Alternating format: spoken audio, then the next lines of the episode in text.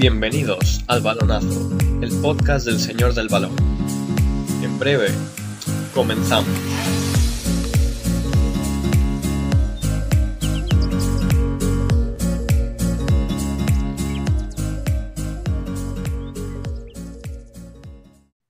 Bueno, bienvenido un día más. Eh, hoy estoy con Andrés Seoane Hola, ¿qué tal? y con Irene Gómez. Hola, ¿qué tal? Eh, bueno, como podéis ver, bueno, como podéis escuchar, tenemos caras nuevas, bueno, eh, voces nuevas. Ya he empezado mal, no pasa nada. Eh, tenemos eh, nuevo plantel en el equipo. Eh, Irene que viene de invitada estelar un día y bueno, quién sabe próximo. Y vamos a tocar un tema muy eh, controversial estos días, el odio hacia el fútbol. Y ya no solo fútbol en general, sino eh, por la parte que nos toca el fútbol en España. Yo eh, no sé si a vosotros ha pasado alguna vez de cuando sois pequeños, ¿no? Que estáis en el, en el cole o en el instituto, no lo sé, y escucháis a compañeros que no hacen este deporte o no les gusta y hacen, pues no sé, otro tipo de deporte. Y dicen, no, es que el fútbol se cobra mucho y no se hace nada, es que le dais patada a un balón. Ese tipo de frases que antes no significaban nada, pero ahora mismo sí que eh, cobran un poquito de sentido y ya las entendemos de alguna manera. No sé si os ha pasado a vosotros alguna vez.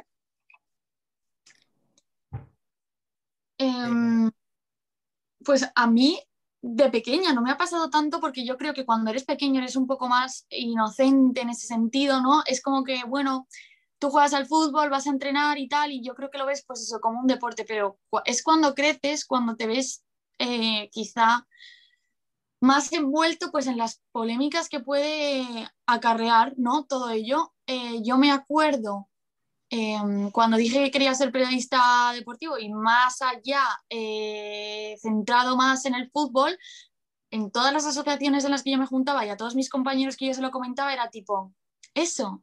¿Y eso por qué? No sé qué. O sea, ya era como un desprecio y como, mm, bueno, mm, sí, vale, sí, mm, sí, sin más. O sea, a la gente como que ya que sea como un fenómeno global, porque el fútbol va muchísimo más allá del deporte en sí, yo creo que les molesta porque es algo que une tanto y cuando algo une tanto siempre va a haber muchos haters y de una forma encima muy radical. Yo no sé si estáis de acuerdo con esto, pero es que cuando algo es un fenómeno global, todo eh, como que se polariza mucho y hay gente que lo ama y hay gente que literalmente es que no puede con ello. Yo creo que con el fútbol pasa eso, la verdad, que se ha creado un odio generalizado porque es algo tan grande que ven que de otra manera no se puede parar, es con odio o con nada. Así que Sí, yo, yo opino parecido. Yo creo que el fútbol es, es algo muy visceral, a pesar de todo. Es algo que une mucho, con mucho sentimiento. Y yo creo que la gente que no lo entiende y lo ve desde fuera, pues lo ve una tontería, porque dice, ¿cómo te vas a estar alegrando tanto de que 11 tíos que le dan a un, a un balón y que cobran millones, pues ganen un partido? ¿Por qué vas a estar así? Quiero decir, ¿de dónde viene eso? Pues yo qué sé, porque para la gente que lo siente y para la gente que le gusta, el fútbol es mucho más que un deporte. Y es una frase que se dice mucho, es que es una frase que es verdad, joder. Y es así, yo, yo lo tengo visto. Quien no le gusta el fútbol o es indiferente o lo odia, lo desprecia. Y te da un balón de fútbol y te pone cara de asco. Y te vas a jugar con tus amigos al fútbol y te ponen mala cara. Y te dicen, es que para qué, es que no sé qué, que no ves que hay deportes que son mucho menos famosos y que gustan y que son preciosos, tal. Yo qué sé. Y al final, yo creo que viene más de la desinformación que de cualquier otro factor. De una persona que no sabe lo que se siente cuando tu equipo gana, no es capaz de entenderlo y por tanto lo rechaza.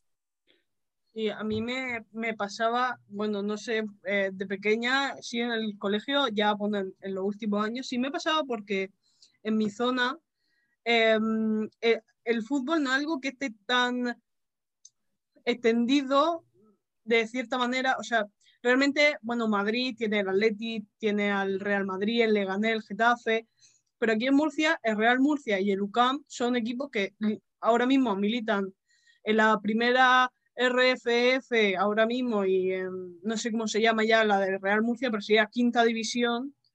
Y no es algo que, que, la gente indiferente o la gente que le da igual vayan a ver, porque dicen, bueno, viene el Barça, viene el Madrid, viene el Valencia, y algo que llama la atención.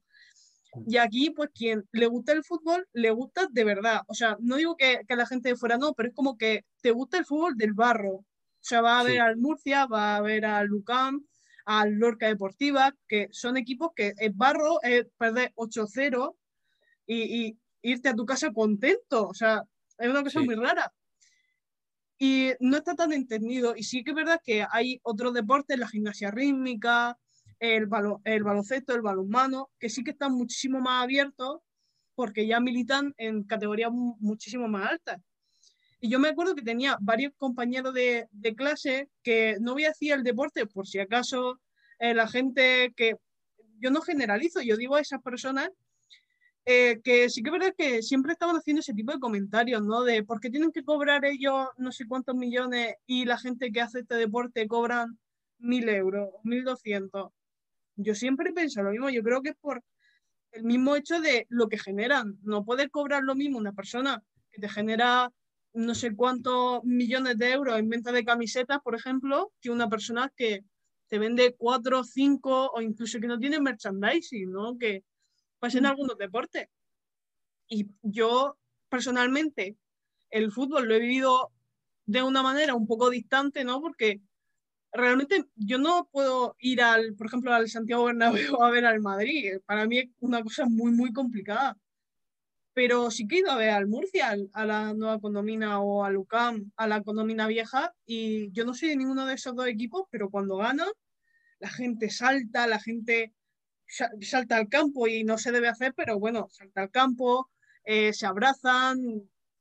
Son cosas que no las, que aunque no las sientas tú como tu equipo, la sientes de verdad y eso es algo que a mí me, me llamaba mucho la atención. El, fútbol sala también es un mm. deporte que, que, te llena y dice coño, pero si, pero si es una sensación muy bonita, porque a la gente no le gusta y lo critica, porque la gente no, no está abierta a sentirlo. A mí me da igual eh, verme un partido, por ejemplo, de, de, baloncesto, yo, el que sea, yo doy oportunidad a todo, porque la gente no le da oportunidad al fútbol o porque lo menosprecia por el dinero que se gana. O sea, es una cosa muy mm. fea.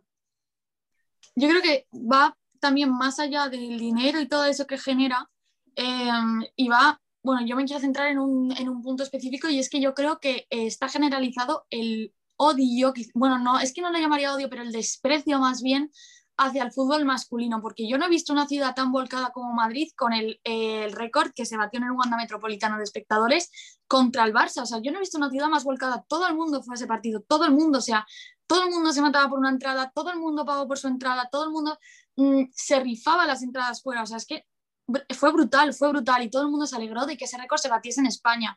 Y ahora yo no entiendo porque eh, yo por pasarlo mal una semana, cuando, bueno, yo soy del Atleti, cuando antes de que, se, de que se celebrara el último partido de liga, yo estaba mal, toda esa semana la pasé muy mal porque, o sea, yo creo que el fútbol para mí va muchísimo más allá del deporte que hemos dicho. O sea, es un fenómeno social, un fenómeno que une y que separa, porque también hay que recalcar que el fútbol separa, porque igual eh, puedes tener una pelea en una rivalidad muy grande, como puede ser Madrid o Barça, como puede ser Atlético Madrid, eh, y, y, separa, pero también creo que une bastante. O sea, no hay que remontarse tanto atrás para saber que yo creo que el momento en el que esta nación ha estado más unida ha sido el gol de Iniesta. O sea, nunca ha ido más allá y yo creo que eso es algo que muy pocas cosas lo consiguen muy, muy pocas cosas consiguen que un país esté feliz y que esté de fiesta durante casi una semana, que salga a la calle todo el mundo sin importar ideología, sin importar colores, porque al final el fútbol de selecciones une mucho. Y, mm, y, bueno, yo creo que ante un fenómeno tal, que es que no, mm, no hay por dónde cogerlo, no hay por dónde pararlo, porque yo creo que, o sea, salvo la pandemia, que es la, la única vez que he visto yo el fútbol peligrar, es que veo que es algo que no tiene fin y que no lo tiene y que encima la gente eh, y la pasión de la gente es lo que lo mantiene vivo, más allá del negocio, que obviamente sí. Pero es eso, es la gente que no se sienta a entenderlo, es la gente que directamente lo rechaza o porque en su casa no se ha visto fútbol nunca o porque otros deportes le parecen más interesantes. Yo no niego que otros deportes sean muy interesantes, pero yo creo que para entender el fútbol tienes que quizás sentarte en una grada y empezar a hablar con una persona que tienes al lado que quizás no conoces de nada. O sea, eso es muy bonito y va muchísimo más allá del mero deporte, o sea, de, los 11 tíos. A mí me encanta juntarme con mis amigos y ver los partidos y para mí eso es vida, o sea, 90 eh, minutos de la semana en los que yo me puedo evadir de todos mis problemas viendo a mi equipo jugar o viendo a otro equipo jugar, para mí es que eso es un oasis en el desierto y a mí el fútbol me ha ayudado, entre otras cosas, a, hacer muchas amistades, a encontrar en lo que yo me siento de verdad a gusto y mucho más allá, pues lo que estábamos diciendo, en todos los ámbitos que influye, porque ya no solamente es eh, a nivel social, eh, a nivel moda, increíble la, influencia que tiene eh, a nivel económico. Yo creo que es que en todos los palos de la vida hay fútbol nos guste o no, hay fútbol. Que hay gente que trata de, menospreciarlo y sorpresa, no, no hay por dónde cogerlo porque eh, la gente que lo mantenemos vivo no, no, no, va, no va a terminar con esto de la noche a la mañana, por mucho que le duela a la gente eh, que no lo entiende. Así es. Es que, claro, yo creo que alguien que no le gusta el fútbol te dice, es que yo veo el fútbol hasta debajo de las piedras es que yo levanto una piedra y veo a un futbolista hacer toques. Es que usted está en las narices del fútbol. Yo creo que el fútbol se ha generalizado tanto, se ha hecho algo tan, tan cotidiano, tan general, que la gente eh, tiende a tener una opinión antes de mismamente incluso probarlo. Eh, entonces, yo creo que el estigma empieza por ahí y la brecha comienza cuando tú ya tienes la opinión o cuando tú, digamos, conoces de oídas algo y te decides a dar una opinión o a establecer quizás tus gustos alrededor de lo que no sabes lo que es. Entonces, claro, hay gente que por mucho que lo entienda o por mucho que lo quiera intentar, no va a sentir lo que siente la, el 100% de los aficionados al fútbol. Pero tampoco, tampoco lo pedimos. Lo, lo que pedimos es un poco de comprensión quizás al saber que cuando a nosotros nuestro equipo le pasa algo malo, a nosotros también nos pasa algo malo. Y cuando nuestro equipo tiene un día bueno, nosotros tenemos un día bueno. Es así, es fácil, es, es algo que todas las personas en algún ámbito de su vida, en algún tipo de hobby, lo tienen. Quiero decir, no existe nadie que no sienta muy fuerte un hobby o que no sienta muy fuerte una disciplina. Quien no, quien no eh, le gusta el fútbol llora con la música o eh, se emociona cuando ve a ardillas correteando por un bosque. Y es exactamente igual. ¿Qué pasa? Que el fútbol es 100.000 veces más grande. Entonces, al tener más exposición, tiene más odio. yo creo que, que el fútbol tiene un problema muy, muy, muy grande, y es que hay muchas personas que a lo mejor no de manera consciente que son aficionados de fútbol lo han manchado entre comillas. O sea, tú te metes en Twitter un día normal, por la mañana, te pones a leer, imaginaros que hay una noticia de, mm, no lo sé, eh, algún periódico diciendo que X jugador gana más que X jugadora. Y tú te metes en los comentarios y ves una cantidad de barbaridades, ya no unos comentarios objetivos diciendo, bueno, es que no cobran lo mismo por esto o deberían cobrar más o menos. Eso parte ya por una opinión objetiva, una opinión eh, refutada con datos, eso es otra cosa. Pero los típicos comentarios que ya se van fuera de eh, cualquier tipo de mm, cuestión, eh, bueno, ya pues temas machistas o no, no, no hacen bien, ¿no? Y luego te va a otras plataformas y ves esos comentarios sacados en captura en otros vídeos y la gente los critica.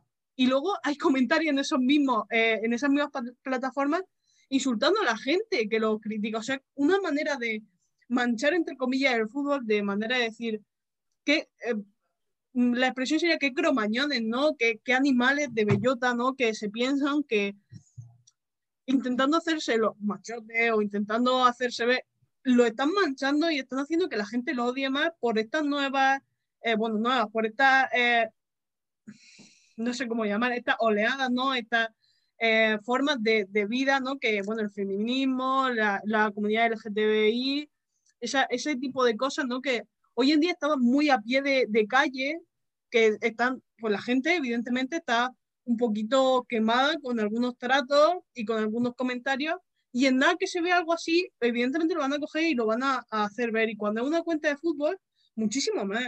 Y van a decir, es que mira este que, le gusta el fútbol y dice esto. Y eso yo lo he visto en una cantidad de veces que, asusta muchas veces y eso no, yo creo que no le hace ni bien al fútbol ni bien a esa persona, porque realmente eh, te estás manchando tú mismo el nombre, aunque te estés escondiendo detrás de eh, eh, un user de, yo qué sé, un equipo, ¿sabes? Es que es una tontería muy grande que hace la gente para hacerse gracioso, o, pero es que realmente están manchando el deporte. Yo creo que ahora lo asociamos todo un poco a redes sociales y que todo se radicaliza un poco. El fútbol cada vez yo creo que es más política, o sea, todo el mundo tiende a opinar de forma quizá un poco extremista sobre los equipos y tal, y para mí se ha convertido un poco en, vamos, en el Congreso de los Diputados, parece ser, porque al final nos olvidamos de que es deporte y que es diversión. Eh, ahora bien, yo creo que también nos centramos demasiado en el plano de redes sociales porque nos toca mucho a nosotros, pero es que el fútbol eh, es que va muchísimo más allá. Yo, por ejemplo, tengo muy cerca a mi abuelo, que mi abuelo es Mm, súper aficionado de todo tipo de fútbol, o sea, él le da igual, era del Athletic de Bilbao, pues el Athletic de Bilbao, un histórico del fútbol español. Em, mi abuelo era muy del Athletic de Bilbao y él está muy alejado de esas opiniones que podemos tener nosotros más polarizadas. Él está como ya en un fútbol de, o sea, amante del fútbol de verdad, a él le da igual sentarse y ver un Cádiz a la vez que ver un Real Madrid-Barça, a él le da igual porque al final es fútbol, pero claro, yo nos entiendo a nosotros que vivimos en ese mundo de redes sociales de todo bastante polarizado y tal, entonces por esa parte eh, lo entiendo. Em, también creo que hay una opinión en redes sociales sobre todo y entre gente de nuestra generación que el fútbol es un deporte de hombres para hombres. Entonces, en ese ese lago, es que no sé cómo llamarlo, en ese, en mm. ese pensamiento que desde siempre la sociedad quizá ha impulsado un poco, em, hay destellos de luz, como por ejemplo que ahora haya muchas periodistas que sean mujeres, por ejemplo, que hablen de fútbol, o que ahora cada vez esté más extendido que, que, las futbolistas ganen tripletes, o sea, que el Barça haya ganado, el Barça femenino haya ganado un triplete, o sea, es brutal y no sabemos de la magnitud de ello y yo creo que es que nadie diría en una rueda de prensa o así, no, es que son 11 tías dando, dando pelotitas a un balón, no, o sea, es una ciudad que se ha volcado con su equipo, es un equipo femenino que las ha pasado muy malas para llegar hasta ahí. Es un equipo formado desde abajo hasta arriba, un equipo que ha hecho historia, porque ha hecho historia.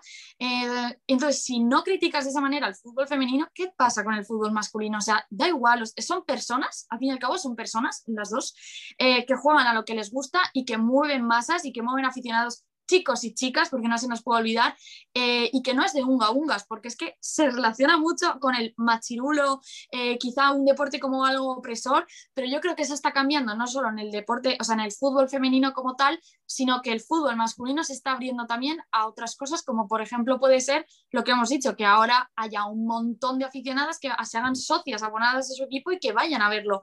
Que ahora una chica, por ejemplo, o sea, mm, no hablo por nosotras obviamente, pero que cada vez esté más, mm, más, más racional, es que no sé, más en la mente de la gente que podamos ir a una tertulia y que nuestra opinión valga lo demás. Ya hay mucho trabajo que hacer, obviamente, pero que el fútbol a mí nunca me ha tratado em, de la manera que me ponen. Yo creo que soy, y también eh, lo puedo afirmar, que soy bastante inteligente y que me gusta el fútbol. Y o sea, no, por gustarte el fútbol eres más opresora o más unga unga o más machista, eh, ni mucho menos eres más tonto. O sea, yo creo que el fútbol también hay que entenderlo y que mucha gente que te cataloga de tonto no sabe ni lo que es un fuera de juego.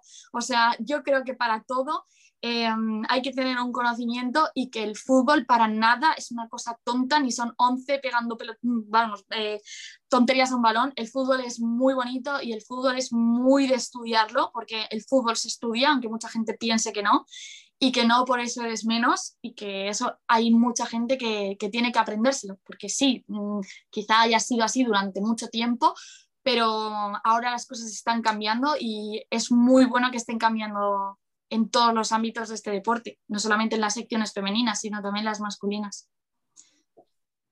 Sí, a ver, yo creo que con la nueva exposición que tenemos a las redes sociales, se tiende todo a extremizar. Tanto lo bueno se endiosa y lo malo se demoniza. Porque yo no he visto tanto odio nunca, o bueno, no me lo ha parecido como en estos años al Getafe Bordalás, por poner un ejemplo. ¿Por qué? No juega vistoso, no juega lo que a uno le gusta. Entonces, como a mí no me gusta, inmediatamente es algo malo. Y como yo me puedo esconder detrás de X perfil, pues me da igual si lo pongo a parir, porque a mí nadie me va a decir nada. Y es algo que pasa. Eh, yo es que lo noto mucho, por ejemplo, yo creo que hace 20 años nadie hablaría mal de Guardiola. Yo, es que lo creo. Yo creo que no habría, digamos, este amor, amor incondicional por parte de algunos y este odio sin razón por parte de, de otros. Y yo creo que eso se consigue a base de, tú ves una opinión, a ti no te gusta algo, tú ves una opinión que, digamos, apoya tu pensamiento y te refuerzas en esa opinión, aunque esa opinión no tenga sentido. Y tú de repente ves, pues yo que sé, a, a los periodistas de bufanda de ahora, que sinceramente muchos de los que están ahí, pues no tienen una opinión objetiva. Y, o por lo menos no hablan conforme a lo que predican muchas veces. Porque si un tío que no me gusta hace algo que me gusta, automáticamente no me gusta porque lo hace él. Entonces, mi séquito me va a decir que tengo razón. Y mi séquito, como es el doble de, de no irrespetuoso, porque no considero que muchos sean irrespetuosos, pero sí que la gran mayoría lo son, eh, vamos a coger y vamos a insultar a quien, a quien queramos. Entonces, la gente que ahora, yo creo que el 90% de, de, la gente que ve alguna jugada de fútbol, la, pues la ve por Instagram, la ve por YouTube, ya no se ven por los canales de televisión en donde no hay terceros opinando. Te vas a los comentarios y tú dices, joder, es que menuda sangría. Y, y yo creo que es un problema muy gordo, que no creo que se solucione, porque no vamos a quitar las redes sociales para que todo vuelva a ser bonito y vistoso, pero, hombre, es algo que se debería, se debería mirar sobre todo por parte de las personas que lo, que lo cometen.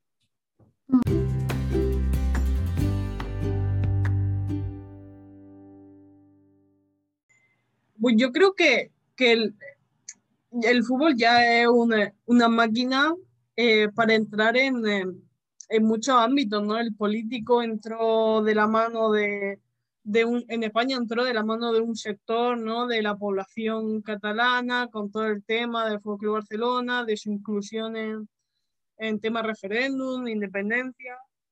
Eh, pero es que también ha pasado muchas veces en el Atlético de Bilbao, queramos o no, también está muy metido en la política, ¿no? En esa en ese sentimiento vasco de solo jugadores de cantera, de Euskal Herria, que ya no entra solo el País Vasco, entra también eh, Navarra, por ejemplo, y una zonita de Francia. Y bueno, en Galicia, pues una parte también, ¿no? Son eh, políticas eh, que ya están dentro de, del club y que eso no se puede cambiar, en el español también pasa. Y es cierto que a mí no me parece malo, o sea, cualquier elemento o cualquier eh, hobby, ¿no? Que puede entrar también dentro de otros problemas muchísimo más serios, siempre es bueno y es bien recibido porque a la gente, a la sociedad, pues va a entrarle de una manera muy diferente a como te puede entrar por unas noticias de televisión, una noticia en X. Y pasa, bueno, el, fuera de, de, de cámara también lo hemos estado hablando, ¿no? Con temas salud mental, temas psicólogos, incluso Borges Iglesias, que para mí es un poquito el referente ahora mismo en, en este tipo de temas, con, eh, no sé cómo llamarlo, ¿no? Cuando, por ejemplo, se pintó las uñas de color negro, creo que fueron, eh, entró ya dentro de un tema que en el fútbol no es, no es tan eh, normal, entre comillas, que se hable, que es de la homosexualidad dentro del fútbol. Y es que, claro, eh, no sé cuánta gente se dedica al fútbol, pero es que yo creo que la gente no es consciente de que estos temas son totalmente normales, que es algo que se debe de normalizar, que cada persona fuera de, de su trabajo, porque esto es un trabajo, pueden hacer lo que quieran. Entonces yo creo que el fútbol no es tan malo. O sea, tiene su parte mala, evidentemente separa, como tú has dicho Irene, y junta. pero también toca temas muy importantes que a la gente se le está metiendo un poco con calzador en las noticias, en mm, huelga, en X, y que con el fútbol a lo mejor le entra de otra manera y lo ve de otra manera y le parece, em, bueno, le, le, gusta o dice, ay, mira, eh, que Borja Iglesias ha pintado la uña, mira qué, qué, guay, lo voy a hacer yo también, ¿no? O sea, son cosas que no nos paramos a pensarlas, pero son muy importantes. Y a mí me parece que deberíamos de normalizar que el fútbol, o sea, que el fútbol no fuera, uff, eh, vamos, lo mejor que hay en España, pero sí que es verdad que genera mucho, que toca muchos palos eh, a nivel de temas sociales, temas culturales también, em, y une, porque, claro, ahora mismo nosotros somos de cada uno de una punta de España y estamos aquí hablando de fútbol. Claro, ¿a, quién se, a, tu abuelo, ¿cómo se lo hubiésemos dicho a tu abuelo hace 40 años? Que era impensable. Y yo creo que eso también es lo bonito del fútbol. Luego, pues lo feo, que bueno, serían otro tipo de temas, pero que hay en todos los deportes. Mm. Yo creo que, bueno, lo que tú has dicho de, de que está tocando palos nuevos y tal, también es por eso que estamos hablando de que el fútbol cambia como cambian los tiempos y es que eso es innegable, o sea, no juega igual eh, Brasil de Pelé que ahora mismo Brasil de Neymar, obviamente no juegan igual, yo creo que todo evoluciona y todo cambia y el fútbol no es menos, o sea, ya vemos el arraigo con la política, pero no solamente del Fútbol Club Barcelona, sino de las hinchadas, porque bueno, la institución se puede sentir representada con un movimiento político u otro, pero la hinchada forma mucha parte de eso, o sea, como por ejemplo puede pasar con Voices Noise, con eh, Ultra Sur, puede pasar con el Frente Atlético, esa gente alenta también pues a movimientos políticos, o sea, es que el fútbol va muchísimo más allá y fuera ya de, de, mm, la idea que se tenía eh, de que el fútbol es un deporte de hombres para hombres, se ve que no, o sea, como los tiempos que corren ahora, no hay nada de mujeres para mujeres, no hay nada de hombres para hombres, no hay nada de mm, para creado por un sexo y solamente para un sexo. Bajo mi punto de vista, eh, la, la, idea que tenemos ahora, el progreso que ha habido en nuestra mentalidad desde que se crea el fútbol, eh, es brutal y no podemos cerrarnos a esa idea de que el fútbol es un deporte de hombres para hombres. No, el fútbol lo hacen mujeres, el fútbol lo hacen hombres, el fútbol lo disfrutan mujeres, lo disfrutan hombres, lo disfruta todo el mundo que quiera, eh, lo disfrutan hasta perros, lo disfrutan hasta gatos, da igual, lo disfruta todo el mundo. Entonces yo creo que em, la evolución de los tiempos también repercute en el fútbol, como todo repercute en el fútbol, eh, como el fútbol repercute en todo también ahora alentando el tema de las vacunas, eh, alentando también pues la desigualdad de género, por ejemplo, en el fútbol femenino y masculino. Yo creo que todo, eh, todas las esferas tocan el fútbol y el fútbol toca todas las esferas y de ahí también eh, que el progreso que tenemos ahora en esta sociedad y que gracias a Dios vivimos, eh, pues está presente en el fútbol de hoy en día. Muy importante también que lo esté. Sí, yo, yo la verdad es que creo que conectando un poco así con el tema de la política, yo creo que no hay nada que conecte mejor eh, con algo sentimental como el fútbol, como algo, creo que lo más sentimental que hay es la política. Porque, quiero decir, al final la política, los discursos políticos, sobre todo ahora, que son publicidad pura, se basan en la fe que tú depositas en ellos. Ni siquiera te van a dar un papel y te van a demostrar que van a hacer lo que dicen que van a hacer. Es todo tu percepción y joder, es lo que comentaba antes Irene, la, verdad es que la mayoría de, ultras y de, hinchadas tienen su connotación política. Y yo creo que va todo ligado a, eso, a, un sentimiento que se comparte y que, bueno, que muchas veces yo no soy muy devoto de mezclarlo, de mezclar el fútbol con la política, es que es casi inevitable. Es algo que sucede y que sucederá. Porque la política está en la vida de todas las personas, igual que está en la vida de todas las hinchadas, el fútbol. Y es algo que, une y, vamos, si aun por encima coincides en ideología política, es que es como lo octite. Y, y un, poco, un poco es lo que pienso, que, que no se va a poder separar, aunque se debería, porque por ejemplo, yo que sé, Borja Iglesias pintándose las uñas eso es romper con un tabú. Pero claro, al exponerte, lo que, lo que vas a ganar, porque es mucho más fácil criticar que dar un aplauso.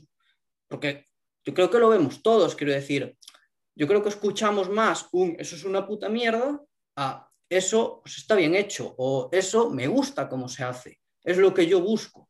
yo creo que es más fácil.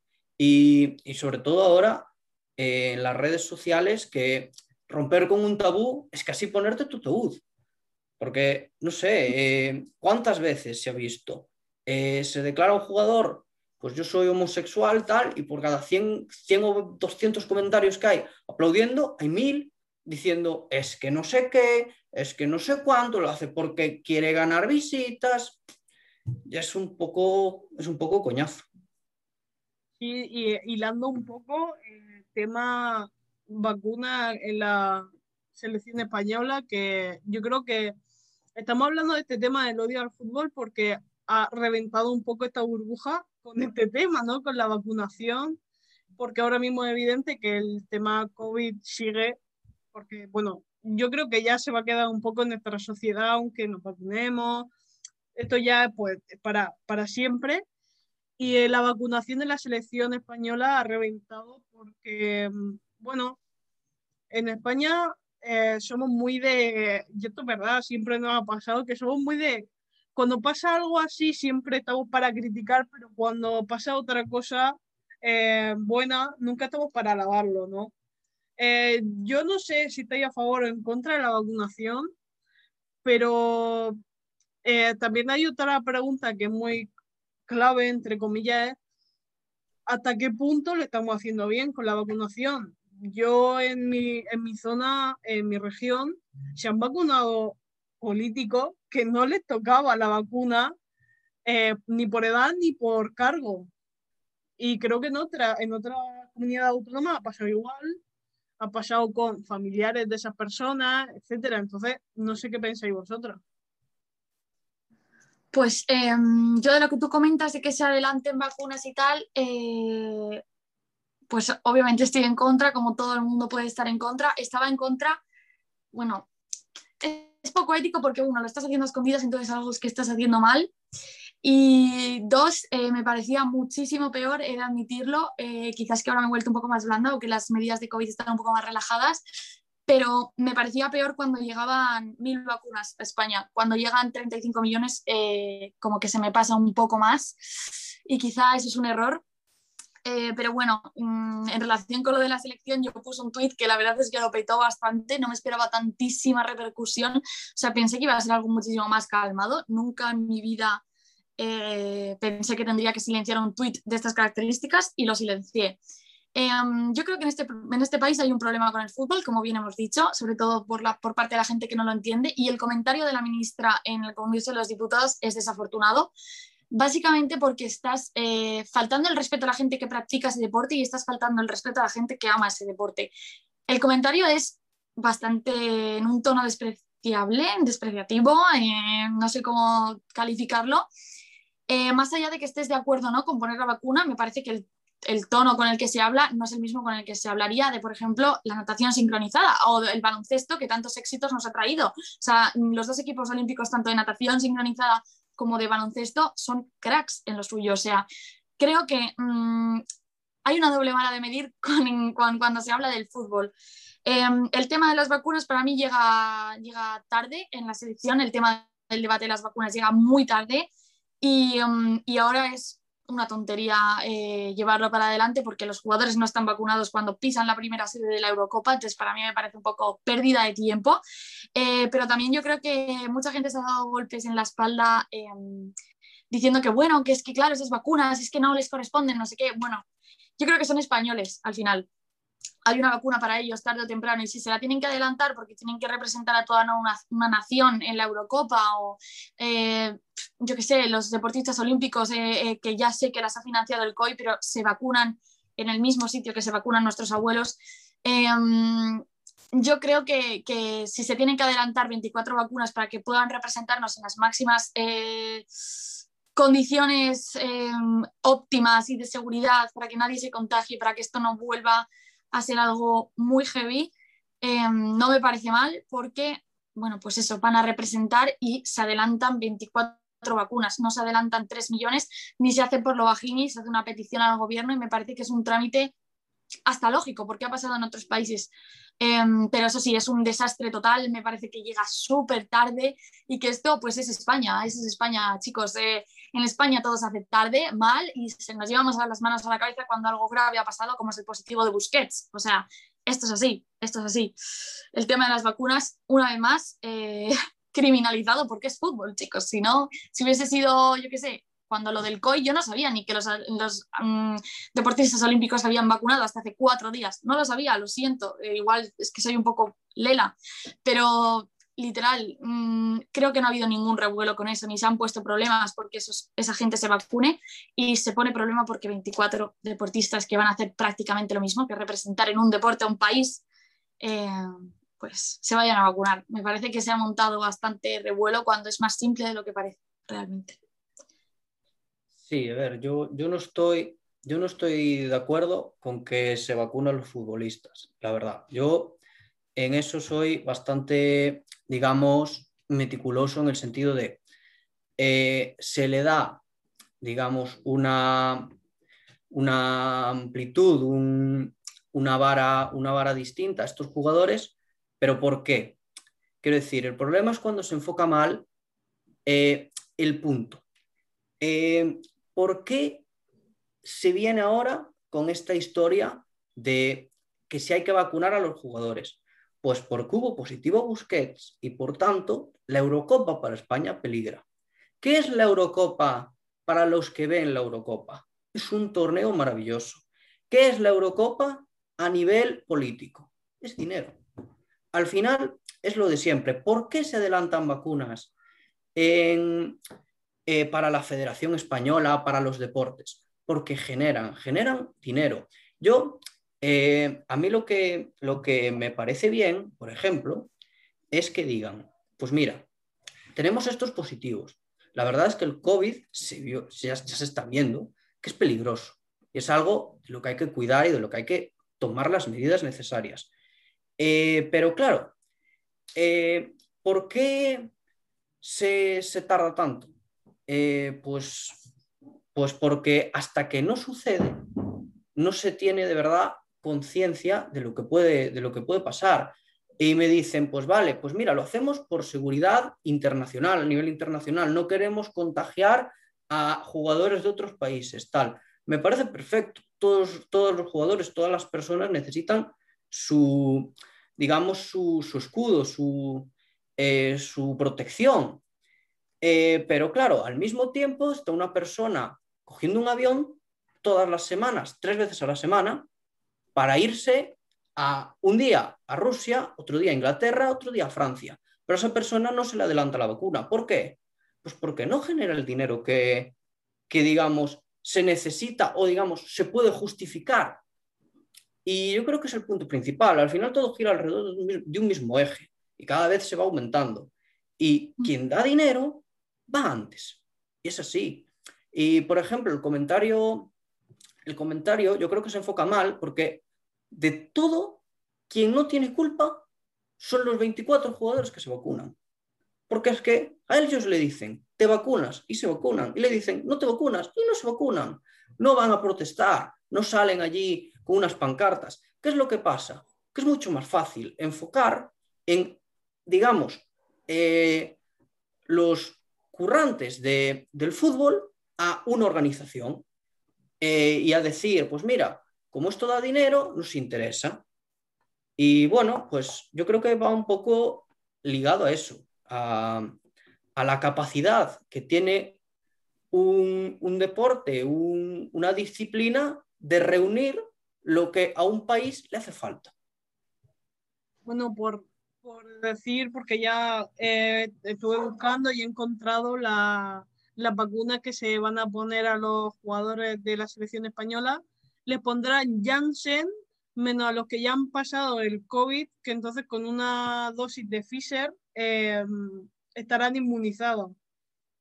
A esto hay que ver a los, los, jugadores que ya han pasado el COVID, porque la selección española, bueno, Busquets y, y Diego Llorente que son los que han dado positivo, que sobre todo Diego Llorente, que se le veía muy desconcertado en esa entrevista que dio, creo que fue eh, después de salir su, su, positivo diciendo que él no había estado con Busquets ni en la mesa para de comer, eh, era simplemente en entrenamiento y no sabía cómo se le podría, cómo se podía haber contagiado. Y luego busqué que fue, si no me equivoco, que su mujer dio positivo y ya él, pues evidentemente le tuvieron que hacer las pruebas y salió positivo una semana después de hacerle otra prueba. O sea, ahora mismo jugadores de la selección española pueden estar incubando el COVID y a lo mejor dentro de una semana en las siguientes pruebas le puede estar saliendo eh, positivo. Es que eso es peligrosísimo porque ya la semana que viene ya han jugado su primer partido de la Eurocopa. O sea, la, la magnitud de, por ejemplo, jugaron contra Portugal eh, en un amistoso. ¿Quién sabe si se le ha... O sea, la, la, eh, la probabilidad es mínima, sí, pero ¿y si ha pasado? Y si pasa cuando jueguen en el siguiente partido, bueno, yo entiendo que se les vacune, eh, porque, bueno, eh, se vacuna a los, deportistas, a los deportistas de alto rendimiento que tengan un torneo porque tienen que estar en una burbuja. Al final tienen que estar eh, ellos concentrados, pero luego juegan contra otro equipo. El contacto evidente, el fútbol es un deporte de contacto que, quiera o no, al final va a tener que tocarte con, el, con el rival y es muy peligroso eh, no estar vacunado cuando estás jugando, pues imagínate con, eh, puedes poner eh, Portugal, Dinamarca, Finlandia, Ucrania, da igual el país que sea, cualquier jugador lo puede tener, si no estás vacunado, pues puede ser que ocurra pues, una desgracia, que haya un brote, que te acaben descalificando de, de la Eurocopa y, y pierdas las posibles papeletas que tengas de poder llegar a una final. Y luego creo que fue el seleccionador de, mm, a ver si, si me acuerdo, de Noruega, no lo sé, eh, un país nórdico, que dijo que, no, que, que ellos no querían la vacuna, que no les parecía moral vacunarse. Hmm. Entonces, claro, aquí, ya, aquí ya no juega el te parezca moral o no. Si la federación de tu país te dice que te tienes que vacunar para poder jugar, te vas a vacunar para poder jugar si quieres jugarlo. O sea, no, no es un quiere o no, es una orden directa desde el comité de, de, de tu país, ya está, no, no hay vuelta. Sí, yo creo, es que entra más el factor no, no ético, obviamente cada uno tenemos nuestros pensamientos alrededor de la ética o no, o le ofrecemos una importancia determinada o no, pero es, es, es, es que es, cosa económica, es que eh, obviamente quedar fuera de la Eurocopa por un positivo, teniendo la posibilidad de haber vacunado, para España es un desastre, pero es que para España y para todas las selecciones que pueden ingresar algo de derechos televisivos o de, o de publicidad o de, o de, premio, incluso si se clasifican en, en, yo qué sé, en las rondas más altas del torneo. Eh, creo que lo que da dinero normalmente se protege mucho y yo no estoy diciendo que... Eh, yo no estoy diciendo que un futbolista valga más que un cajero, obviamente no lo estoy diciendo, ni que un barrendero más, pero, em, pero si pensamos en la magnitud que tiene el fútbol y en la magnitud que tiene el otro, que yo no estoy diciendo que sea lo correcto, obviamente no lo estoy diciendo, em, pues vemos que al final eh, a quien le interesa vacunar mm, con un alto, o sea, con, con, con, urgencia, con un alto nivel de urgencia, es a esa gente que se va a jugar una Eurocopa y que va a ingresar en España no lo sé, me lo invento, 20 millones de euros, no lo sé. Em, pero claro, es que aquí el tema de las vacunas, yo si por mí fuera eh, la gente que se jugó la vida en la pandemia y que mm, no nos faltó de nada en los supermercados, gracias a ellos estaría vacunado, eh, obviamente. La gente que, no sé, que ayudó a su vecina del quinto porque estaba sola en el confinamiento, para mí también estaría vacunada, obviamente, pero si a esta gente se la va a priorizar por ir a un, a, una competición, pues tampoco pienso que sea el fin del mundo 25 eh, vacunas. Obviamente, obviamente Ojalá todo el mundo estuviese inmunizado antes que ellos, que hayan vivido en sus casoplones y a todo trapo durante toda la cuarentena. Yo no tengo ni jardín, obviamente me gustaría estar vacunada antes que ellos, pero también entiendo pues la magnitud del negocio del fútbol y, y de todo lo que mueve el fútbol y que es muy importante que nadie más caiga infectado, que los plazos de incubación ya sabemos que son muy locos y que igual la semana que viene nos vemos fuera. Si nos vemos fuera, yo os digo una cosa, la sub-21 a mí me emociona. Yo a jugar con la sub-21 y a correr, ya está. Y, que ante la adversidad yo creo que España también eh, le engancharía un poquito esta Eurocopa, eh, que ojalá no pase, ojalá no pase. Pero bueno, un poco de, de humorcillo a todo el tema este porque yo creo que se ha sacado bastante y que se ha aumentado mucho para lo que es realmente. Sí, eh, yo no sé si vosotras eh, eh, habéis tenido COVID o algo así. Ya a mí, me ha tocado en noviembre. yo a día de hoy no sé cómo lo pillé. No sé, no sé ni de dónde yo no salía de casa. nada, fui un día al súper y volví y toda mi familia infectada conmigo incluido, claro. Eh, yo, bueno, yo he, vivido, yo he vivido los síntomas, no he sido, no he sido sintomático. Eh, y bueno, yo más o menos pues manejo por la parte que me toca. Eh, yo no tengo ni idea de cómo, de, cómo se, de cómo se hace, así un poco por el tema de que, de que Sergio Busquets y Llorente no habían estado juntos, pero sin embargo pues, se han contagiado. pues es un poco lo que, lo que me ha pasado a mí no, tenía ni idea de, desde dónde podía salir y, nada, lo pillé. Después, eh, un poco eh, hablando por el tema del dinero, si tú sabes que todo se reduce al final, se reduce a un tema económico, eh, tienes que, digamos, es muy sádico, pero a nivel gobierno, las vidas no son iguales. Y es, es, es chungo decirlo, porque es muy chungo, pero es así no es lo mismo, no, no genera lo mismo. Y cuando algo no genera, quiero decir, o todos somos completamente iguales y hay igualdad, o se rige todo bajo un baremo. Y ese baremo es el dinero, porque el dinero es lo que hace que tú vayas subiendo. Y no hay más.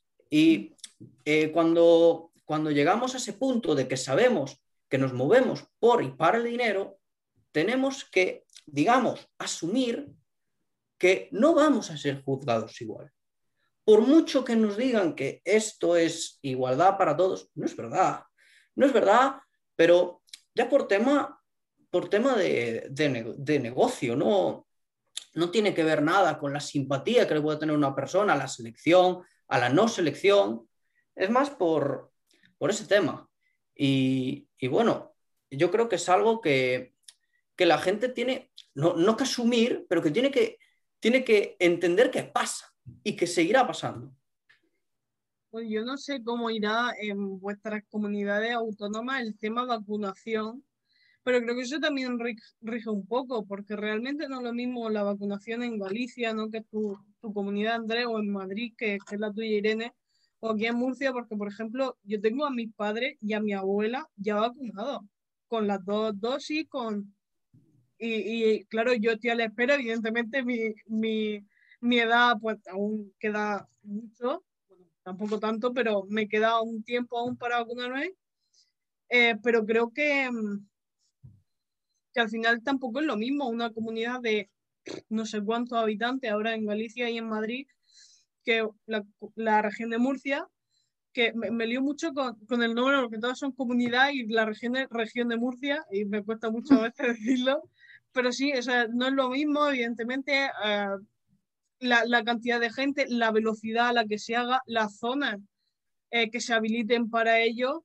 Y yo creo que hay tanto revuelo porque realmente la mayoría de gente no, son de comunidades que va muy lenta la vacunación, la vacunación, eh, te ponen la primera dosis y tienes que estar dos semanas hasta que te llamen para ir a ponerte la siguiente dosis. Si pasa algo, está esperando, no sé cómo funciona en otras comunidades, pero yo creo que es un poco eso, ¿no?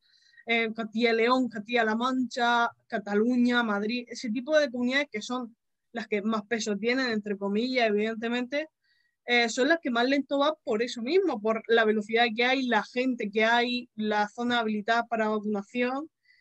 Y es muy, muy complejo. Eh, es un tema amplio, pero que al final es que se tiene que tratar porque la selección de fútbol es una selección, ya dejando a un lado que sea de fútbol o de baloncesto, de balonmano o de ping-pong, es una selección que va a, representar, a representarte en un eh, torneo donde se va a juntar con muchísimas selecciones, muchísimos países, gente, y ya no solo jugadores, utilleros, eh, preparadores físicos, eh, es una cantidad de gente que mueve la Eurocopa, trabajadores de la, del, em, del estadio e incluso aficionados que pueden entrar, porque ya sabemos que se puede entrar gente en, los estadios.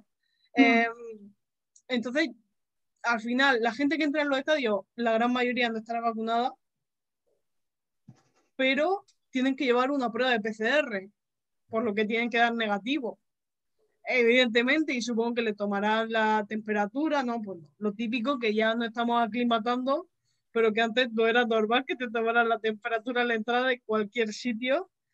Entonces, para mí, personalmente, creo que es un tema que se ha ido un poco de madre, porque, bueno, la gente, ay, bueno, eh, es que son 24 jugadores que cobran no sé cuánto dinero, ya se la podrían pagar ellos.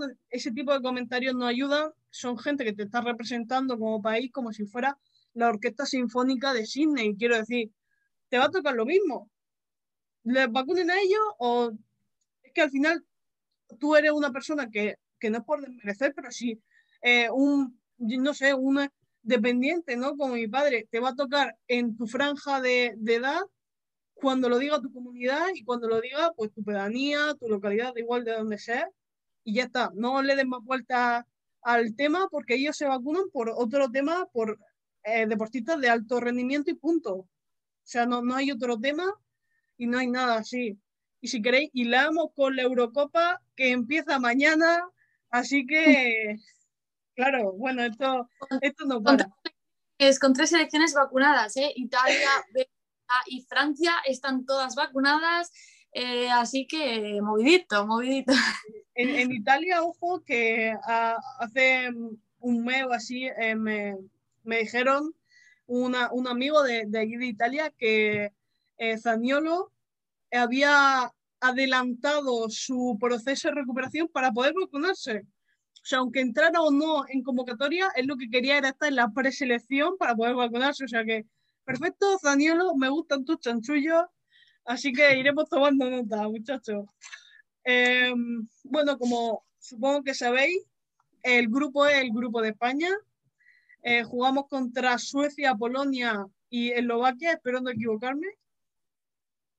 Em, es un grupo a priori asequible, pero bueno, España, bueno, ya sabemos cómo, cómo es lo suyo, que le encanta este tipo de juego asequible para quedarse fuera de la competición. Y bueno, otro equipo, otras selecciones, ¿no? El grupo F, que a priori es muchísimo más complicado, el grupo de la muerte, ¿no? Con Hungría, Portugal, Francia y Alemania.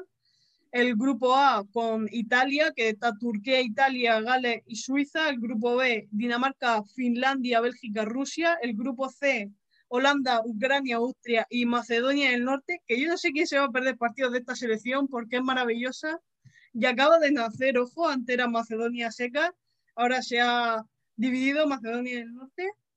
Eh, y luego el grupo D, que tenemos a Inglaterra, Croacia, Escocia y República Checa. ¿Fuera de España tenéis alguna selección fetiche?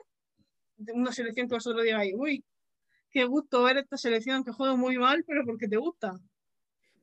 Bueno, mi selección fetiche no juega mal, pero bueno, Bélgica, a mí Bélgica me gusta, o sea, yo voy con España, eh, obviamente, ahora necesita nuestro apoyo, eh, pero si se elimina, Dios quiera que no, ojalá la ganemos, un poco o sea, improbable eh, o imposible, ojalá que sí. Em, cuando eso suceda, si sucede, iré con Bélgica, la verdad. Me gusta mucho Bélgica a mí. Sí, yo, yo, a mí también me gusta mucho Bélgica, tengo, tengo camisetas de, tal y, y, mis jugadores favoritos desde pequeño siempre han sido belgas por alguna otra razón, yo qué sé, porque jugarán distinto, tal, también me gusta mucho Portugal, nos queda aquí de lado. Aparte, eh, digamos que Portugal y Galicia pues compartimos muchas cosas, eh, casi compartimos este idioma. Entonces, pues bueno, bueno digamos estoy un poco arraigado eh, a, esa selección también. Y bueno, yo con el tema de, yo, yo evidentemente también voy con España. lo que pasa es que me, me ha causado un poco de decepción. Yo me esperaba otra lista. Y la verdad es que digamos que eh, esta falta de, digamos, de los, de los jugadores, que a mi parecer muchos son casi lo, más importante que tiene España, me ha dado una decepción tan grande que, pues no sé, yo hasta, hasta casi que veo, veo España un poco pues no sé, como no, no con ganas de, que, de que pierda, pero con ganas de que se demuestre que se podía hacer mejor. A lo mejor me equivoco. Y si en caso de que me equivoque, estaré muy contento y muy feliz de que no se haya podido hacer mejor. Pero eh, ahora mismo, a día 10, es lo que opino. Es lo que yo creo que es lo que a mí me prevalece. Bueno, si por mi, selección fetiche siempre ha sido Escocia. Por X o por Y, además este año lleva muy buen equipo. Eh, no, no, van a pasar de, fase de grupo y si pasa va a morir en cuarto o en semi, pero a mí me gusta y siempre le intento seguir un poquito. Y luego Ucrania, que tengo un hilo en Twitter eh, que me, me, llama mucho la atención porque los países, ¿no? Los que se, eh, cuando rompió la URSS, ¿no? Los países que se quedaron un poquito más descolgados de, economía y política, sobre todo, están tirando darditos, ¿no? A Rusia constantemente. Y ahora Ucrania en su camiseta tiene el, el borde, ¿no? Eh, como delineado o dibujado. Y eso significa, bueno, habla de la península de Crimea, es que está anexionada y entonces la han puesto como que Crimea es ucraniana. Y bueno, ya no sé si sabemos en general la gente que está escuchando que el partido Rusia-Ucrania está prohibido por la UEFA, pero prohibidísimo, y en caso de que se tuviera que jugar obligatoriamente en una final, eh, yo, yo personalmente, eh, cuando dicen de medidas eh, totalmente eh, necesaria, ¿no? Sería cerrar el estadio, que no entrara afición ni de uno ni de otra selección. O sea que a mí me parece que se ha politizado en esta, en esta manera ¿no? el fútbol de selecciones que, que hemos estado hablando. Y que no es que me guste o no me guste, pero me llama la atención y que a mí este tipo de cosas pues siempre añaden vidilla mientras que no haya ningún muerto en el camino. Hombre, faltaría ver. Eh, hmm. Y bueno, por hablar de las sedes, tenemos Wembley, eh, Park en Escocia, la Cartuja aquí en España, que se le está dando un bombo últimamente espectacular a la Cartuja, el Allianz Arena en Alemania, el, Olímpico de Roma en Italia, Parken Stadium de Dinamarca, el Olímpico de Bakú de Azerbaiyán, el Pukas Arena de Hungría y el National Arena de Rumanía. Por X o por Y, ¿cuál es el estadio que más os gusta? Em, yo la verdad, bueno, eh, una de mis metas así en la vida es eh, recorrerme los mm, estadios más importantes de Europa. Eh, esta Eurocopa los tiene todos, una pena que tampoco se pueda viajar mucho por el tema COVID. Em, también diré que lo de las sedes esparcidas por Europa, mm, en, tema en, año de pandemia creo que no era lo más acertado. Eh, pero bueno, vamos a ver auténticos estadios mm, maravillosos. Y yo creo que me quedo con el Olímpico de Roma, más que nada porque la afición del Atleti y la de la Roma están bastante hermanadas y creo que se ha vivido en él una de las mayores exhibiciones eh, que ha dado una hinchada en Europa y es cuando eh, la Roma remonta al Barcelona, que a mí me parece que ese día el estadio iba a caerse y para mí enamorada de esa noche. Eh, así que me apetece mucho ver un partido de Eurocopa en ese estadio, que, jolín, soy un poco loca de los estadios, también os tengo que decir, por mí ojalá deciros todos, pero bueno, me quedo con el Olímpico de Roma que me encanta. Yo, bueno, yo soy un poco clásico, a mí me gusta, a mí yo creo que el estadio que más me gusta sería Wembley. Eh, un poco también porque, bueno, yo tengo alguna, alguna historia así eh, cariñosa de cuando nos fuimos, por ejemplo, mi instituto se fue a, Inglaterra, eh, nos, fuimos, nos fuimos todos y nos dijeron, bueno, tenéis dos horas para andar pues, por aquí, por la zona y la visitáis, pero no salgáis por ahí yo, claro, yo tenía 15 años y yo lo que quería era ver estadios. Y yo me cogí un, metro para ir a Wembley. Claro, yo, yo vi Wembley. La bronca que me cayó después no tiene nombre.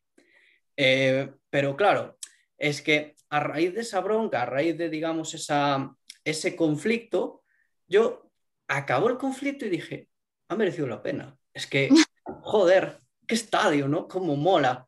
Eh, y claro, bueno, pues quizás por esa historia, pues lo tengo un poco más, un poco más apegado, aparte que es un estadio espectacular, tampoco, tampoco voy aquí a descubrir América. Eh, y bueno, pues quizás es mi, estado, mi estadio predilecto. pues yo estuve en Hamden Park, pero claro, estuve cuando no había eh, pandemia. Cabe recalcar, eh, no había fútbol de selecciones, estaba como cerrado para algún tipo de celebración. Se podía ver por fuera, se podía subir por una montañita, entonces veía el, el núcleo del estadio, eh, como un estadio multiuso, ¿no? Bueno, se hacían varios deportes ahí, o sea que genial, súper bonito. Y yo a lo mejor me, me quedaría con el Pucas Arena y más esta, esta Eurocopa. Ya dejando un poco el tema pandemia, es que es el único estadio que deja de entrar el 100% del aforo. Entonces, bueno, eh, claro, poco ético por la pandemia, sí, pero bueno, la gente tiene ganas de ver el estadio lleno y si dejan el 100% de la capacidad será por algo allí en, mm. en Hungría, o sea que bueno, por mí, eh, perfecto que se puedan todos, además que luego ver un estadio medio vacío siempre queda un poco tristón, ¿no? Bueno, por lo evidente.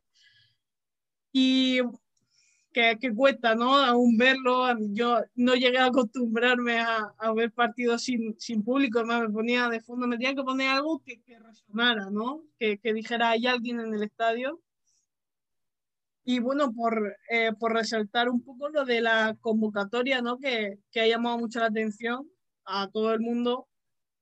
Por, por X o por Y nos llama la atención, eh, sobre todo la española, por lo que nos toca.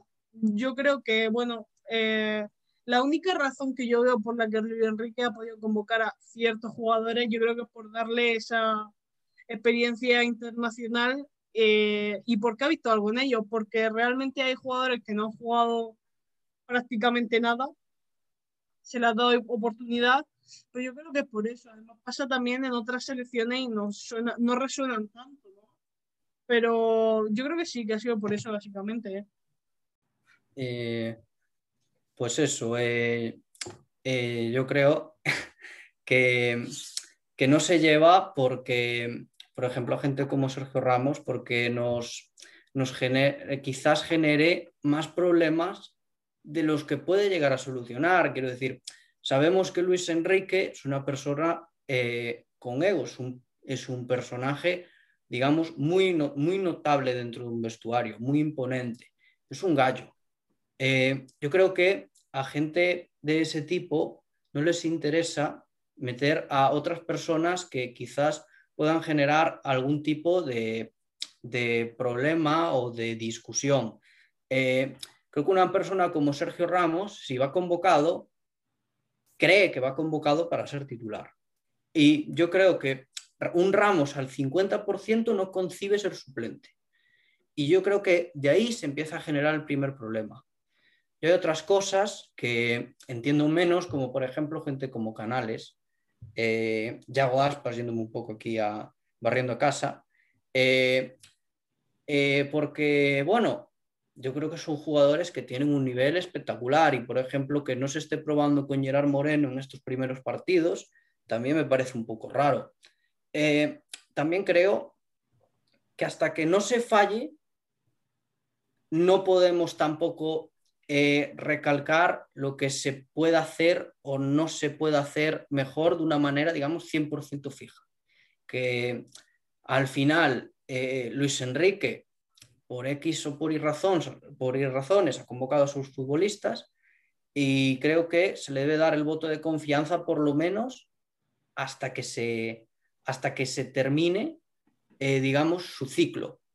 simplemente porque él ve cosas y trabaja mucho más de lo que lo puede hacer pues, el 100% de las personas que, lo están mirando. Entonces, claro, está abierto a la crítica, evidentemente, y creo que nadie está de acuerdo con, esta selección de futbolistas, pero, pero bueno, al final, hasta que no se demuestre lo contrario, no, creo, que, no creo que, se pueda, que se pueda decir eh, algo que es algo, digamos, incoherente quizás él ha visto cosas que vienen mejor para España, tanto ahora como dentro de, dentro de unos años.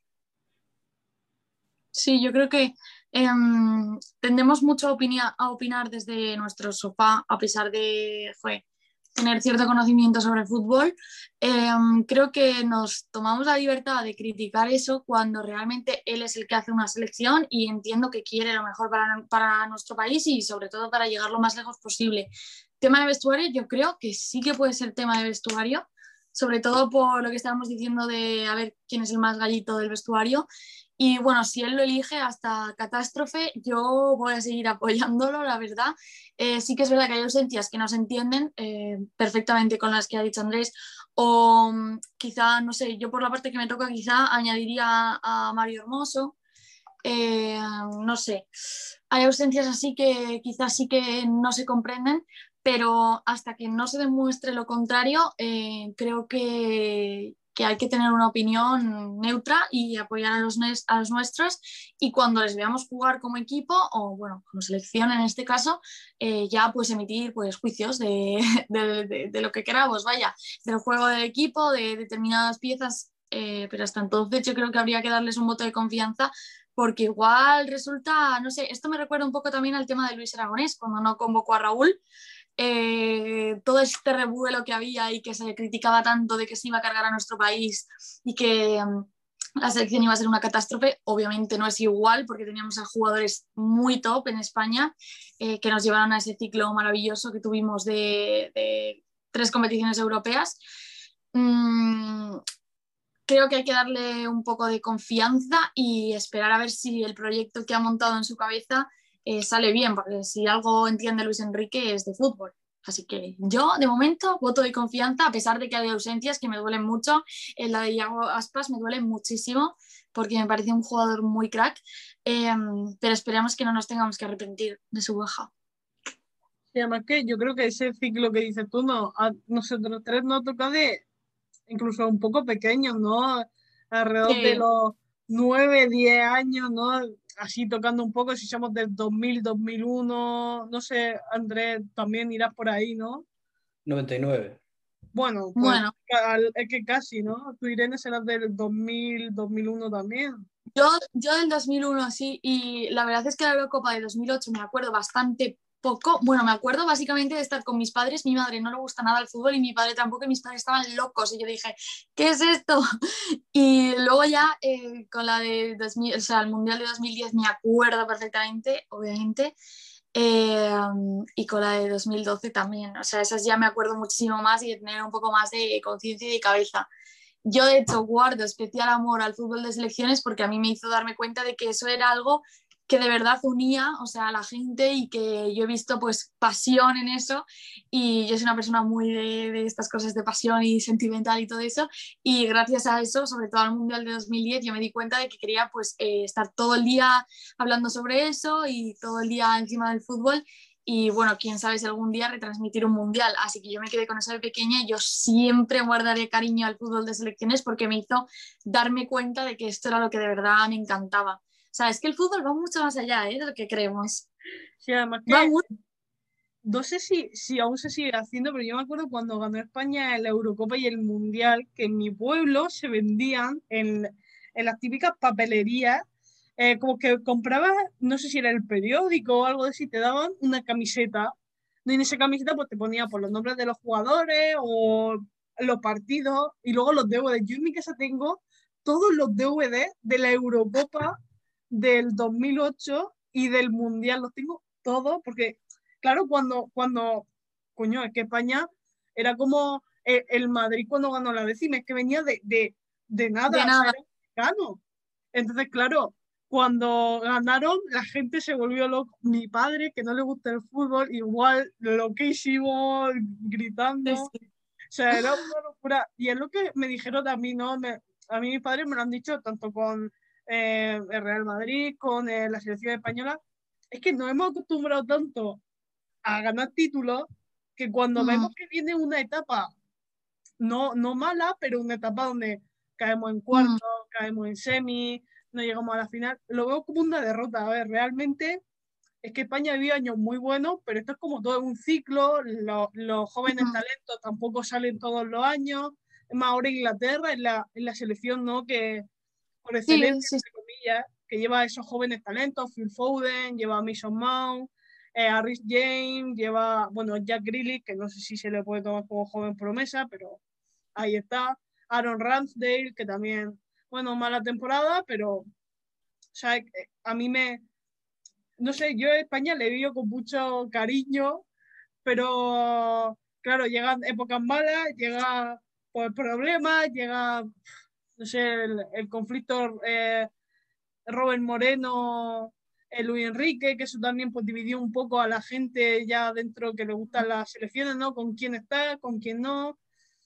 Y ah, e, es muy llamativo. A mí las selecciones me gustan mucho por esto, porque es como, o sea, no, es un, fútbol de calidad, o sea, eh, que se me entienda. Tú unes un equipo, fichas jugadores de Francia, de Alemania, Italia, de España, pero aquí tienes que traer el talento, lo tienes que traer a casa. Entonces, claro, tú ves al Atleti, al Barcelona, al Madrid y ves, ¡buah, madre mía, qué equipazo! Claro, tiene a eh, cinco franceses, ocho alemanes y cuatro italianos. Bueno, italianos no, pero ¿me entendéis? No es como, vale. Y luego Holanda, por ejemplo, tiene mucho talento local, eh, Italia igual, Inglaterra son gente que se queda el talento en casa, entonces lo ven mucho más, ven a esos jugadores crecer, los ven en, buenos equipos y en España eso, pues, por lo que sea, no suele ocurrir. Y en España, mm. pues el talento sale fuera o, muere. Y, y es verdad, pues mm. hay jugadores, bueno, Dani Olmo, por ejemplo, que salió a Alemania, eh, Ferran Torres, es que ahora mismo la lista de España de convocados no me la sé de cabeza, pero bueno, De Gea, eh, Robert Sánchez, que está convocado, está en, Inglaterra jugando, o sea, son jugadores que han salido fuera, tienen que crecer fuera, y a lo mejor hacen una Eurocopa increíble y lo fichan en un equipo de aquí de España, ¿sabes? Que también es un poco ese escaparate. Mm.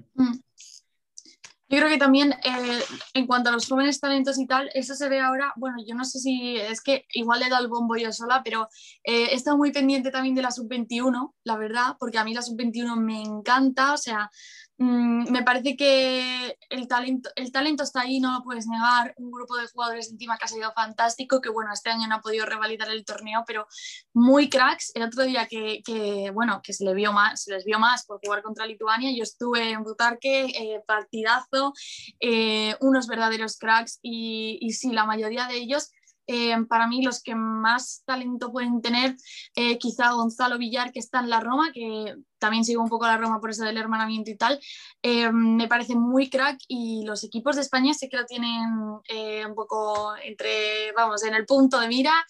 Em, también Brahim, que bueno, eh, conocido por el Real Madrid, eh, un crack me parece, y después también igual Javi Puado, que sí que ha sido artífice de este ascenso del español y que lo veremos en primera el año que viene. Pero la sub-21 es una oportunidad increíble para fijarse en los jóvenes talentos que tiene España, que el talento no está muerto bajo ningún concepto y aunque esté en otras ligas, pues bueno, a nivel eh, competiciones internacionales tenemos para muchísimo rato, aunque no sea para ganarlas, porque no siempre se puede ganar, obviamente, eh, creo que sí que va a llegar un ciclo nuevo de estos gloriosos y que me encantaría que fuese de la mano de Luis Enrique porque yo he de decir que la convocatoria, mm, pero él me encanta. Así que sí, sí, ojalá. Bueno, el fútbol, el fútbol de selecciones es distinto. Eh, huele distinto, eh, tiene otro ambiente, es más, está más ligado eh, tanto a lo sentimental, pero también a lo, comprensivo. Yo creo que últimamente eh, lo que hacemos las, aficiones de, muchos clubes, casi en vez de ser aficionados de su club, son antiaficionados del club contrario. Y cuando no gana mi equipo, me enfado. Y si gana el que yo no quería que ganara, me enfado más. Eh, y claro, yo creo que esto, por ejemplo, eh, pongamos un ejemplo así macabro, que Nigeria gana un mundial. A mí no me importa, yo lo celebro. Yo mm. veo a una generación de futbolistas de, Nigeria, de, cualquier, de cualquier selección, y la disfruto. La disfruto mucho más de lo que podría disfrutar, digamos, un, club. Que a mí me impacta mucho más que la, que la final de la, de la Copa del Mundo la gane pues yo qué sé, Dinamarca, a que gane la, la Champions, pues el Estrella Roja. Y me emociona mucho más porque creo que se, se nota otro ambiente, se vive de otra manera. Es, yo creo que es lo más fútbol que tenemos actualmente. Eh, los mm. jugadores no puedes estar fichando a X jugador, tienes que adecuarte a lo que tienes.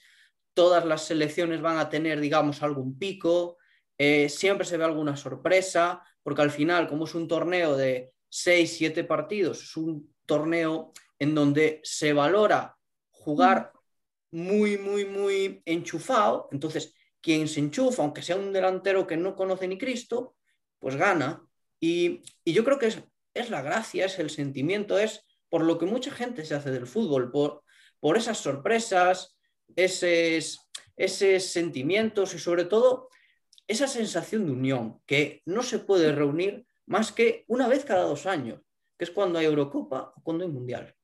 Y es algo, es muy bonito, es, para mí es una oda al fútbol además, eh, lo que has dicho tú, Irene, eh, yo barro a casa siempre. Es más, si alguien de aquí escucha los podcasts o los directos en Twitch o lo que sea, eh, lo sabrá. Yo siempre hablo de jugadores de Murcia porque la gente no lo entiende, pero aquí sale muchísima gente que, increíble. Hace poco a Portu se le hizo aquí al lado de mi pueblo, se le puso su, bueno, el campo de fútbol, ahora se llama Cristian Portugués, porque él es de Benier, que es de aquí al lado de mi pueblo y Gonzalo Villares de Murcia, de, creo que de Murcia Centro, de un pueblecillo. Es más, alguna, vez he hablado con él y muy gracioso porque, claro, de repente explotas, ¿no? La gente, aquí hay un patrón muy seguido y se ven todos los jugadores que em, un jugador explota en Murcia y se va a la cantera del Valencia. ¿Por qué? Mm. Porque Valencia tiene aquí montado una academia enorme que se lleva a todos los jugadores que nacen de, de Murcia. Y ha pasado con, eh, con Gonzalo Villar, con Chechu Martínez, que iba conmigo al colegio, yo me acuerdo, esto es una locura, que ahora juega en el Madrid. Eh, o sea, yo agradezco a la gente que, que, me escucha porque soy una pesada, pero Murcia tiene mucho talento en el fútbol, por favor, seguidlo. Y que mm, Gonzalo Villar a mí me parece un, medio, un centrocampista que ahora mismo en la Roma lo está haciendo muy bien el, tiempo que le están dando. La selección española también lo hace muy bien, pero yo creo que le falta dar ese salto, no, no de calidad, sino físicamente. Creo que eh, tiene que curtirse un poco físicamente, pero tiene todas las cualidades para ser un, un centrocampista eh, de época. O sea, si, si, si realmente se da todo lo, lo, que tiene que darse, ¿por qué no verlo bueno en el Atleti, en el Real Madrid? Yo no sé, qué equipos van detrás de él, pero bueno, sí, ese tipo de, de equipos, ¿no? Y, y luego, em, que yo creo que a mí personalmente el fútbol de selecciones me gusta mucho, pero sí que es verdad que hay mucha gente que es muy detractora de este tipo de, porque claro, están los parones de selecciones a mitad de temporada que te juegan España, eh, Malta, bueno, mal ejemplo, un España-Chipre. Sí.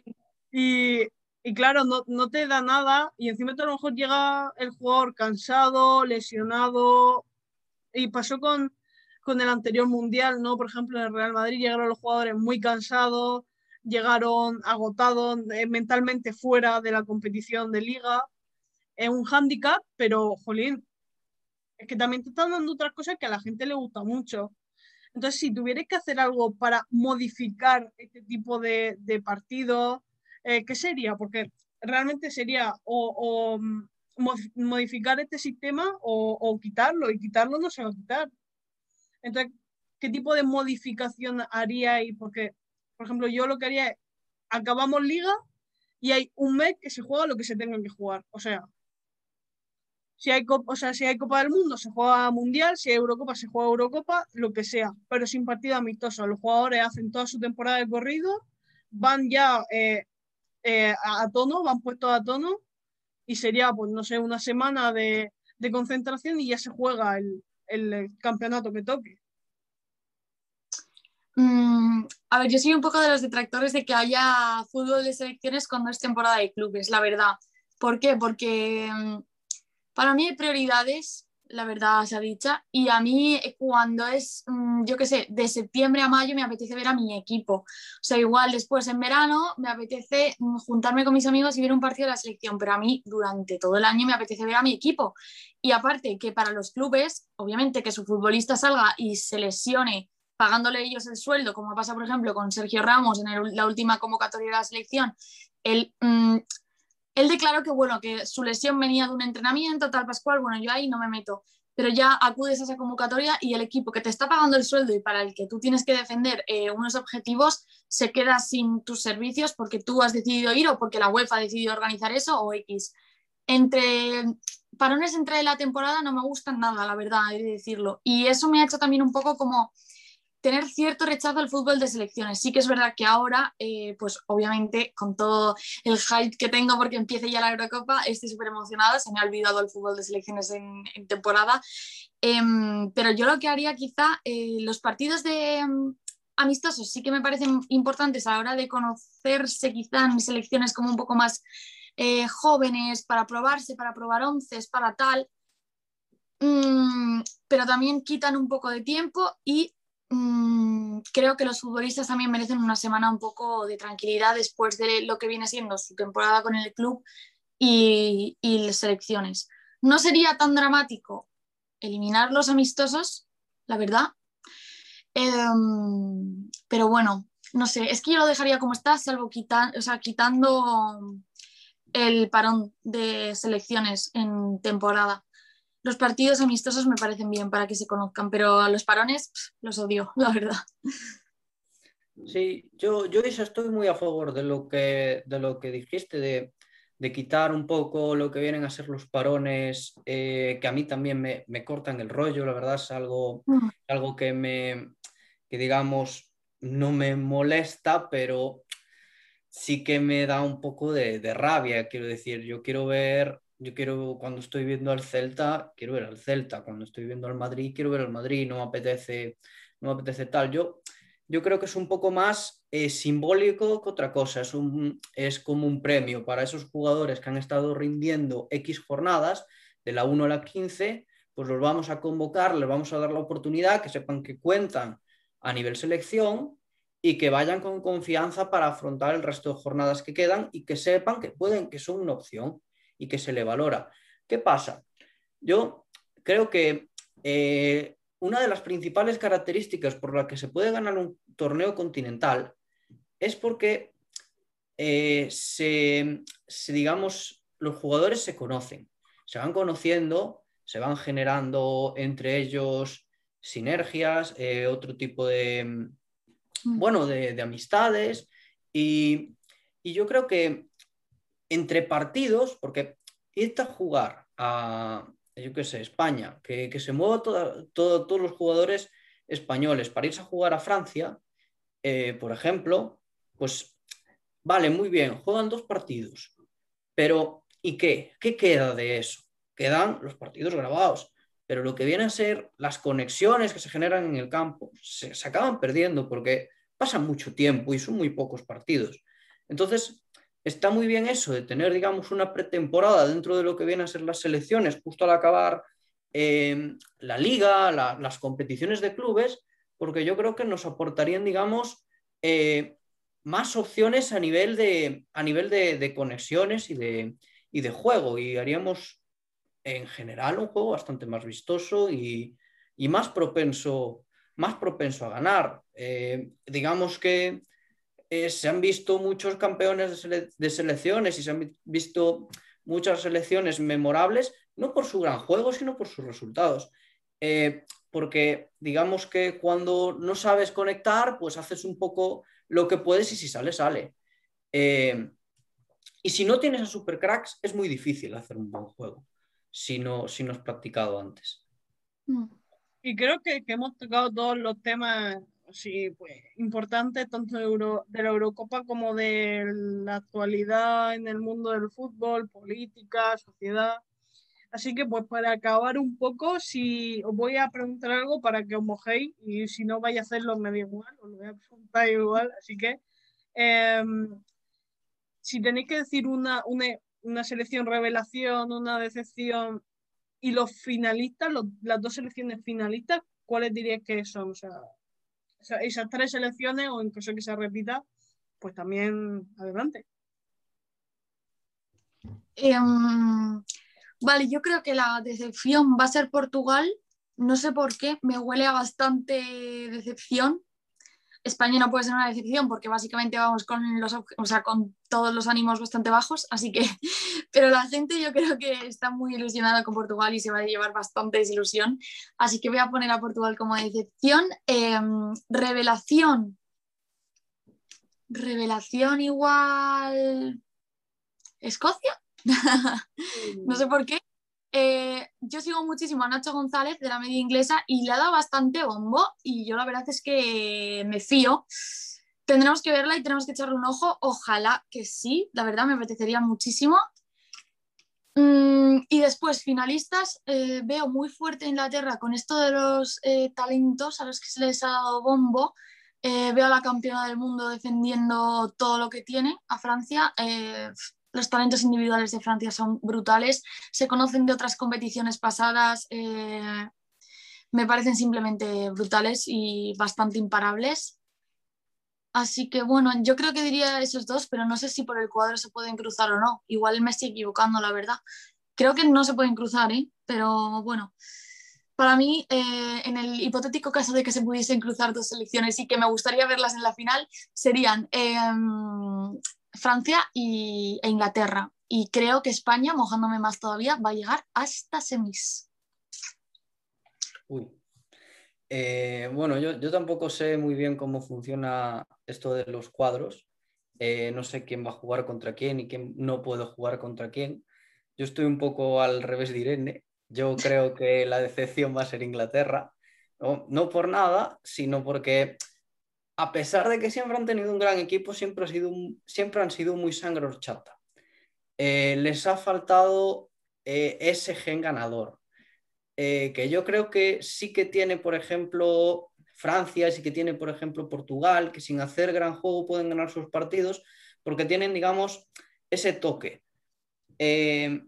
yo veo, veo sí decepción eh, Inglaterra eh, se le está dando también mucho bombo, no sé, si, no sé si sería una revelación, hombre, yo creo que sí, pero a pesar de que todo el mundo la está diciendo, yo creo que Turquía puede, puede estar interesante, eh, bastante, bastante caos ahí, es un poco el fútbol que a nosotros nos gusta ver cuando no somos aficionados de ese club o de esa selección, de ese juego de decir, joder, es que, es que mira, hasta suben los centrales ya pero yo creo que a los turcos no les gusta mucho. Eh, y después, por poner dos finalistas, eh, yo me mojo con, con, Portugal y con Bélgica, que, que, yo la verdad es que la veo con muchas papeletas, ha llegado muy lejos en el Mundial, eh, y bueno, yo, yo lo veo bastante, bastante bien por ese lado. Bueno, yo soy una persona muy convencional eh, bueno, tampoco. Eh, yo creo que decepción como tal, diría Holanda. Realmente no sé si sería como tal decepción, tampoco hay una expectativa muy forjada, pero sí diría Holanda, ¿no? Por, por los jugadores que tiene, ¿no? El bombo que se le ha podido dar. Em, de revelación, yo pongo Escocia porque, porque mi, mi selección fetiche, o sea que la voy a poner. Aparte que tiene un talento joven muy, muy bueno. Y de finalista, claro, aquí se me cruza el que quiero y el que creo. Eh, yo creo que va a estar Francia, seguro, y mm, tampoco sé si se pueden cruzar, pero yo me la juego. Yo soy de la que dice que en una previa que va a marcar Vinicius, así que yo creo que también va a estar España en la final y nos va a chapar la boca a todos.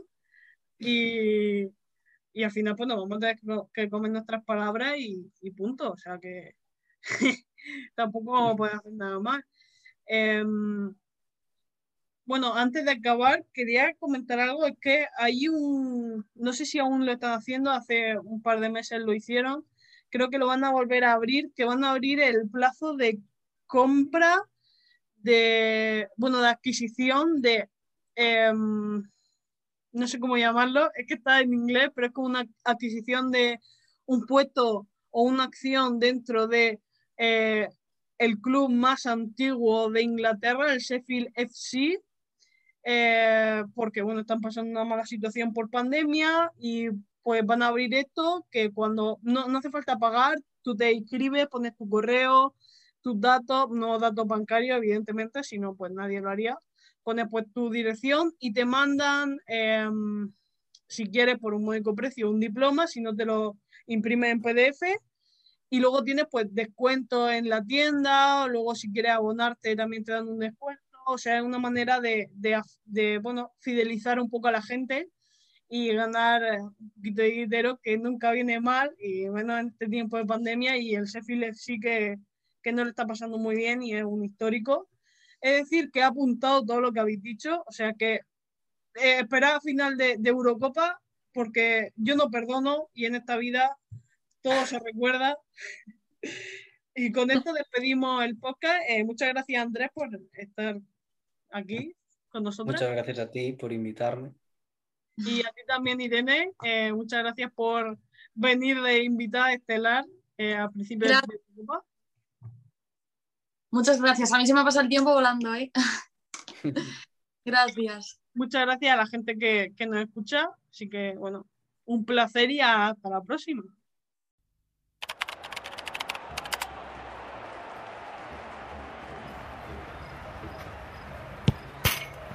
No es cosa de niños ni es cosa de viejos. El deporte rey es corazón de. No es solo un balón entre dos porterías. Es una afición que llora de alegría. No queda obsoleto desde la pangea. ¿De quién habrá sido esta super idea? 20 jugadores con sus dos porteros que algunos todavía llaman arqueros. El calor de la gente impacienta el ambiente que pita el de negro. Me gusta el fútbol porque soy Dios en casa por un día.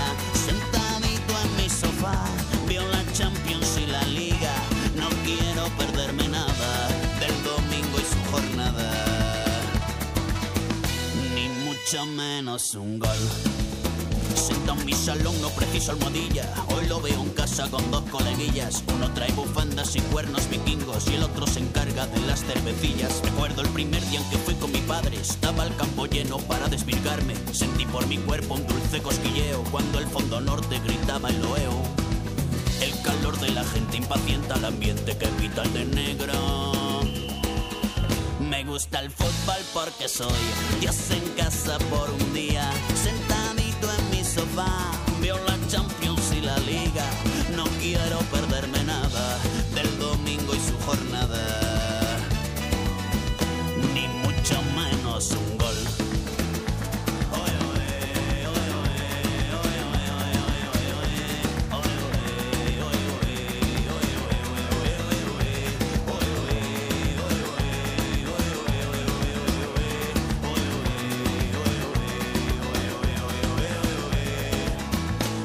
gusta el fútbol porque soy Dios en casa por un día. Sentadito en mi sofá, veo la Champions y la Liga.